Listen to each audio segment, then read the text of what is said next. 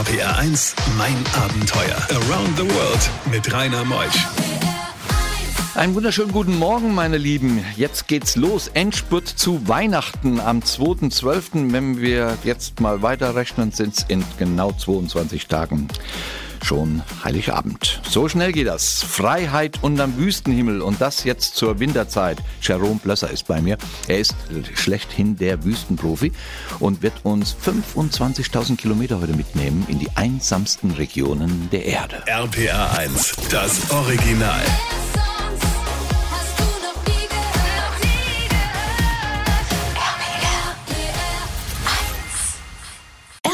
1, mein Abenteuer mit Rainer Meutsch. Jerome ist angereist aus Soest, gell?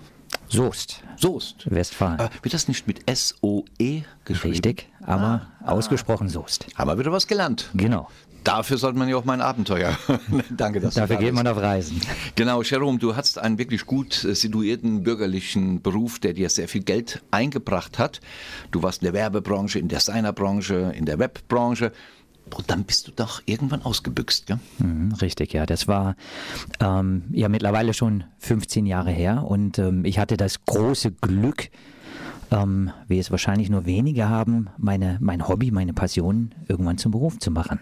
Ja, du, wie ist das entstanden, dass du in die Wüsten gingst? Wer war denn so schlimm zu dir, dass du ab in die Wüste bist? Äh, äh, niemand eigentlich. Das äh, Interessante ist, ähm, ich glaube, jeder hat so seinen Kindheitstraum oder wenn man sich zurückerinnert, irgendwas, was einen, wenn man, wo man klein war, mehr interessiert hat als andere Dinge. Und bei mir war das, ich habe, wenn ich, wenn ich ein Bild gesehen habe, wo, wo Dünen, so klassische Bilderbuch, Postkarten, äh, Wüstenlandschaft drauf war, dann hat mich das total angesprochen und ich habe gedacht, mehr, da musst du mal hin, da musst, das musst du dir irgendwann mal anschauen.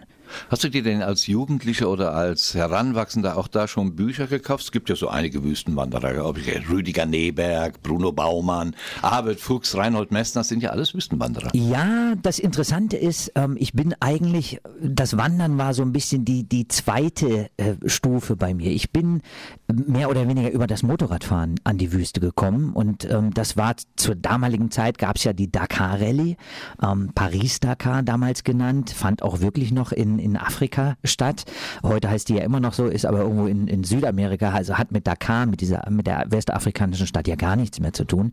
Nee, und ähm, man hat damals eigentlich mehr oder weniger immer im Januar vom Fernseher gehangen und hat sich die Etappen der Dakar Rallye angeguckt, die natürlich durch die Sahara gegangen ist und da waren viele Etappen dabei, wo tolle Landschaften waren und das war das, wo ich gedacht habe, willst du mal sehen. RPR 1, mein Abenteuer. Er wollte die Wüsten sehen. Jerome Blösser heute Morgen zu Gast und er hat sie gesehen. 25.000 Kilometer hat er durch die Wüsten schon zurückgelegt. Und es gibt wirklich ganz wenige, die er noch nicht durchwandert hat. Er hat ein eigenes Geschäft daraus gemacht. Er nimmt Menschen mit in die Wüste, damit die zu sich finden oder wo auch immer sie sich suchen. Aber da kommen wir nachher noch drauf zu sprechen. Was ich sehr spannend fand, war die Wüste Mauretaniens, die ja heute sehr gefährlich ist, auch durch Entführungen. Aber du warst da. Ja, Mauretanien war so eigentlich die, die, ich nenne das mal die Einstiegsdrogewüste für mich. Ähm, Die ersten Jahre ähm, bin ich da hingefahren, habe mir wirklich Stück für Stück der Landschaft erarbeitet, damals zusammen mit meinem Bruder die ersten Expeditionen gemacht. Und man muss sich das vorstellen, wir hatten 40 Jahre alte Militärkarten, weil es, es gab nichts oder es gibt nichts Neueres bis heute. Und sind mit diesen alten Karten einfach losgegangen, von Brunnen zu Brunnen und geguckt, gibt es den Brunnen überhaupt noch? Ähm, und so lernst du dann mit der Zeit natürlich auch die Nomaden kennen und, und es bilden sich Freundschaften und das hat das Land Mauretanien zu für mich einem ganz besonderen Erlebnis natürlich gemacht, weil man nicht nur die Landschaft, also die Leere der Wüste äh, kennengelernt hat über die Jahre, sondern man hat auch die wenigen Menschen, die Nomaden, die in der Wüste leben, hat man kennengelernt und dadurch natürlich einen ganz anderen, tieferen Einblick bekommen, als es ähm, jeder normale Tourist oder Durchfahrende, der äh, Afrika Nord-Süd macht, kriegen kann. Bei diesen Geschichten hält die Welt den Atem an. RPR 1, mein Abenteuer mit Rainer Meutsch. Also der Wüstenprofi ist heute Morgen in mein Abenteuer. Wir haben jetzt kurz nach halb elf und Jerome Blösser, er erzählt über seine Erfahrungen, die Menschen in der Wüste oder auch die Tiere in der Wüste. Bleiben wir noch in der ja, Sahara, Mauretanien zählt ja dann auch so zur Sahara. Tiere gibt es doch da wenige. Ja, es gibt immer weniger, muss man sagen. Das Erstaunliche ist, ähm, es gab in den 1970er und 80er Jahren zwei sehr starke Dürren. Und bis zu dieser Zeit gab es in vielen Landstrichen der Sahara gab es noch Antilopen und ähm, andere, auch ich nenne das jetzt mal größere Tiere, die sind dann während der Zeit der Dürren sind die ähm, vom, von Nomaden, vom Militär einfach gejagt worden zum Essen weil die Leute etwas zu essen brauchten. Und heute ist in der Sahara, natürlich gibt es das Kamel, ganz klar, das als Nutzvieh gehalten wird. Ähm, es gibt Schafe, Ziegen, ähm, allerlei kleines Getier natürlich, auch das, was die meisten Menschen natürlich assoziieren mit Wüste, Skorpione und Schlangen, ganz klar. Ähm, aber nicht so viel, wie man allgemein glauben würde. Also es ist nicht so, jeden, dass du jeden Tag auf eine Schlange oder auf einen Skorpion triffst. Du hattest eben in einem Talk was sehr Wichtiges gesagt. Wasser ist ja so ein wichtiges Element. Ist das eigentlich immer sicher, dass diese Brunnen von Station zu Station Wasser haben? Äh, leider nein, leider nein. Ähm, das ist genau diese Geschichte. Beispielsweise, du hast eine Karte, da ist ein Brunnen verzeichnet, die Karte ist aber 40 Jahre alt. Und dann kann es sein, dass du losgehst und den Brunnen gar nicht mehr findest, weil er komplett versandet ist. Oder du findest den Brunnen und dann schaust du ein bisschen durstig unten ins Brunnenloch hinein und siehst, dass äh, eben kein Wasser mehr drin ist. Und dann? Dann, wenn du dann nicht vorgesorgt hast, also vorgeplant hast, hast du ein großes Problem natürlich, muss man ganz klar sagen. Und ähm, das hat bedeutet beispielsweise auf den ersten Touren, wir sind losgegangen und mussten immer so viel Wasser haben, dass du, falls du keines findest, auch wieder sicher zurückkommen kannst. RPR1, mein Abenteuer Around the World. Die packendsten Stories von fünf Kontinenten. Nun denkt man bei Wüste Jerome Blösser ja immer an äh, Sand, heiß, Wasser. Es gibt auch die Eiswüste. Du warst dort. Richtig. Eiswüste ist ähm, natürlich, also das, was jeder Mensch als Wüste assoziiert, ist natürlich erstmal Palmen, Sand, Hitze, äh, so klassische Sahara nenne ich das mal. Es gibt ähm, sehr, sehr viele andere Wüstenarten auf der Erde. Eins davon ist eben die Eiswüste. Das war für mich ähm, 2008 äh, das erste Mal ähm, sozusagen die Begegnung. Ähm, ich habe damals Grönland auf Skiern durchquert, also die Eiswüste Grönlands. Und das war für mich nach den ähm, vielen Jahren Erfahrung in, in den ariden, in den heißen Wüsten nochmal eine ganz äh, neue Erfahrung, eine harte Erfahrung, muss ich ganz klar sagen. Ja, weil plus 40 Grad in der Wüste, zum Beispiel Sahara, und jetzt bist du bei minus 25 Grad angelangt. Ja, und wenn du dann überlegst, ähm, du hast ja ähm, alles, was du brauchst bei einer Grönlanddurchquerung, da waren wir 30 Tage am Stück unterwegs. Und alles, was du brauchst, hast du in einer sogenannten Pulka, das ist ein Schlitten, den man hinter sich herzieht, wo da hast du das Zelt drin und hast das Benzin für die Kocher drin und das Essen drin und Bekleidung drin. Also mehr oder weniger alles, was du brauchst, um einmal von Grönland, von der Ostküste bis an die Westküste zu gehen, hast du da drin. Aber du hast natürlich keine Hütte unterwegs, wo du abends die Tür aufmachst und es ist dann behaglich warm und du kannst deine Schuhe und deine Kleidung trocknen, sondern du schlägst am Abend nach acht Stunden Wandern, ähm, schlägst du dein Zelt auf und ähm, dann hast du, wenn es draußen minus 25 ist, dann hast du auch im Zelt vielleicht minus 23, aber das ist immer noch ziemlich kalt. Einen Vorteil hast du gegenüber der heißen Wüste. Weißt du, weißt du welcher Vorteil das ist? Hm? Man schwitzt nicht. Mhm. Und hast Wasser.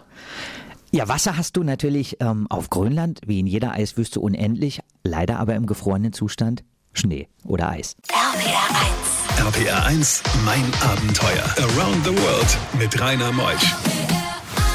Heute Morgen zu Gast in Mein Abenteuer Jerome Blösser. Er gilt so als der Wüstenpapst. Gell? Er kennt alle Wüsten, er ist 25.000 Kilometer durch die Wüsten gewandert, hat dann sein Unternehmen aufgehört und nimmt Menschen mit in diese Wüste, um eben den Menschen auch diese Erfahrung näher zu bringen. Seine Geschichte heute noch weiterhin bis 12. RPR 1, das Original.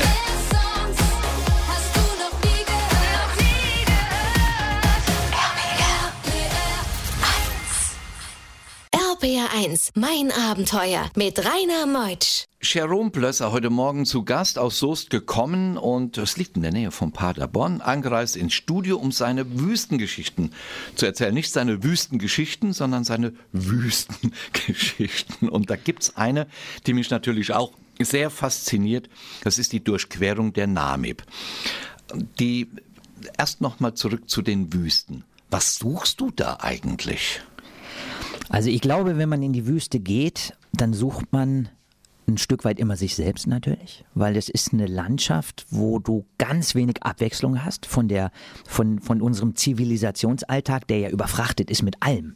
Also wir haben Musik überall, ähm, Lautstärke überall, Reklame überall. Also es ist ja so, dass du bei uns eigentlich immer zu, äh, zu viel von allem hast.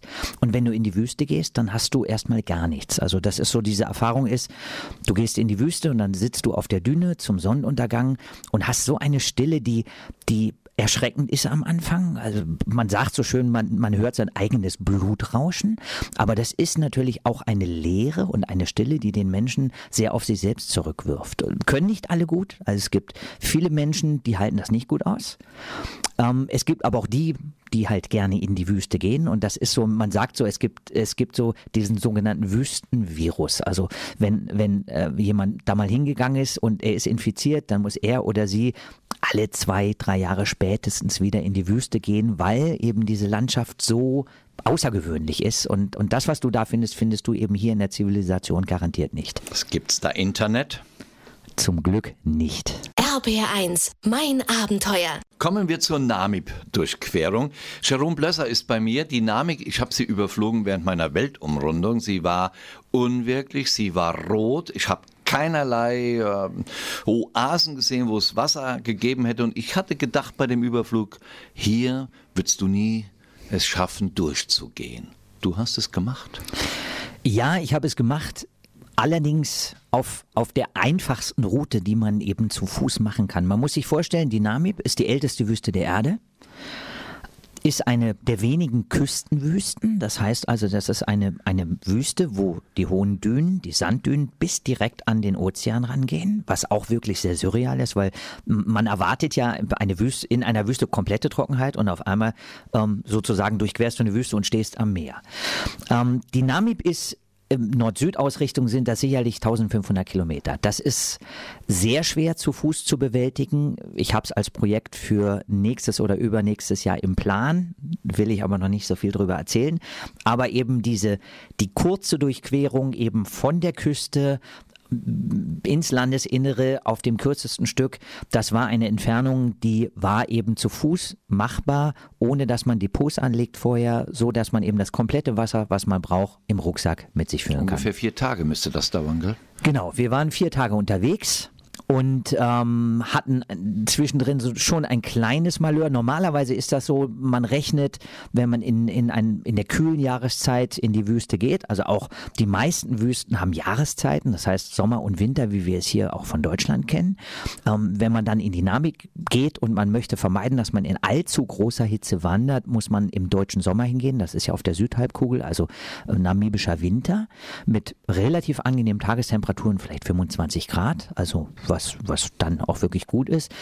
Das bedeutet, man schwitzt nicht zu stark und kommt, wenn man sich rationiert, mit ungefähr vier Liter Wasser pro Tag ganz gut aus.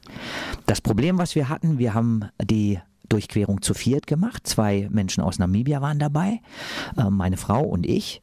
Und ähm, einer der namibischen Begleiter, ein Fotograf ist das, der hatte, der ist so ein bisschen, ich nenne das immer Gear Junkie, also kennt sich unglaublich gut aus mit Ausrüstung und allem. Und was da passierte, erfahren wir gleich nach halb. Das ist die Spannung in der Sendung, Jerome. Bei diesen Geschichten hält die Welt den Atem an. RBR1, mein Abenteuer mit Rainer Meutsch. Was war passiert in der Namib-Wüste, Jerome? Ja, das Problem war, dass ähm, Roy, unser namibischer Fotograf, äh, der normalerweise dir aufs Gramm genau sagen kann, das Zelt wiegt so und so viel und der Wasserfilter ist dafür. Ja, der hatte Wasserbehälter für sich dabei, ähm, wo er meinte, da passen irgendwie drei oder vier Liter rein, da passte aber nur zwei Liter jeweils rein. Das heißt, wir waren unterwegs und na, ungefähr nach zweieinhalb Tagen sitzen wir am Abend da und er kommt ganz aufgeregt zum Camp und sagt, ich habe kein Wasser mehr.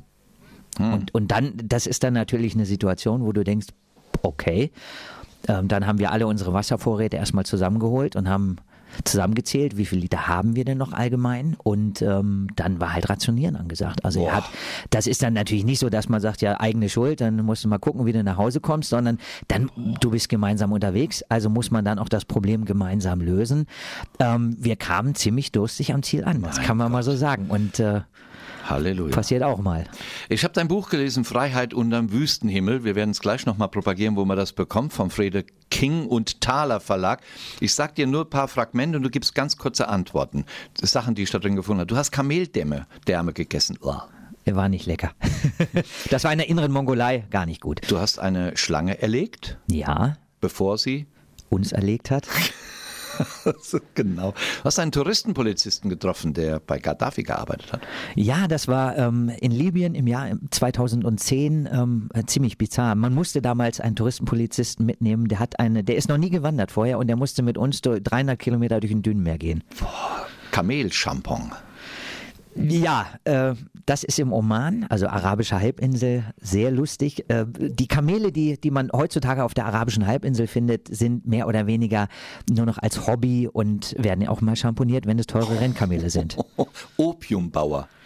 Das war ähm, im Sinai, im Hochgebirge des Sinai, wo wir unterwegs waren bei einer Durchquerung vom Sinai zu Fuß und sind dann äh, über Opiumbauern gestolpert. Alleingang in der Sahara. Ähm, eine sehr eindrückliche Erfahrung. Gleich im letzten Talk geben wir das Buch bekannt. RPR1, mein Abenteuer Around the World. Die packendsten Stories von fünf Kontinenten. Ja, ich habe eben gerade schon, Jerome, einige Dinge aus deinem Buch erzählt. Dieses Buch Freiheit unterm Wüstenhimmel, jetzt gerade vor Weihnachten, wäre es natürlich ein wunderbarer Geschenktipp. Was beinhaltet dieses Buch? Es ist der Untertitel ist 25.000 Kilometer durch die unberührten Regionen unserer Erde. Es ist so ein bisschen, sage ich mal, ein Best-of ähm, der letzten ungefähr 10, 15 Jahre, die da drin stecken. Und ähm, es soll eine gute Mischung sein. Zehn Kapitel sind es, Eiswüsten sind drin, ähm, Lavawüste auf Island, die habe ich erst vor zwei Jahren durchquert, ist drin als ein Kapitel. Ähm, und natürlich die klassischen Sahara und Gobi, alles dabei. Wo geht deine nächste Reise hin? Ähm, die nächste Reise äh, wird in den Oman sein, wo ich im Winter eigentlich mm, ja zwei, drei Monate schon mittlerweile fast verbringe in der Rub al-Khali, der größten Sandwüste der Erde. Und da führe ich halt Reisegruppen, Wandergruppen dann völlig autark durch, durchs Sandmeer. Deine Website? Äh, das ist www puretrex.de. Pure Tracks. Pure, Pure Tracks. Puretrex.de. Genau. Oder gib mal Jerome Plösser ein. Das geht auch. Alles. Das Buch im Fredeking und Thaler Verlag erschienen. Tolles Weihnachtsgeschenk, ist gerade vier Wochen alt, also ganz aktuell. Ja, danke, äh, dass du da warst. Bei uns Flieger sagt man ja immer so äh, Hals- und Beinbruch. Bei dir immer ein bisschen Sand im Getriebe oder so. Ne, immer ein bisschen Sand unter den Füßen. unter den Füßen, nicht im Getriebe. Tja, meine Lieben, das war mein Abenteuer heute. Nächste Woche geht es weiter mit Jakob Steinkuhl. Er ist mit dem Fahrrad bis nach Vietnam geradelt. Ganz schöne Strecke, hat viel zu erzählen. Wir sehen uns dann wieder heute Nachmittag vielleicht bei der Gymotion Tour hier in Koblenz in der großen Arena und ich bedanke mich bei der Welthungerhilfe, denn was Sie tun, ist einfach genial. Sie stehen für eine Welt ohne Hunger. Mehr Informationen unter www.welthungerhilfe.de. Ich bin der Rainer und wünsche euch eine wunderschöne Vorweihnachtszeit. Tschüss.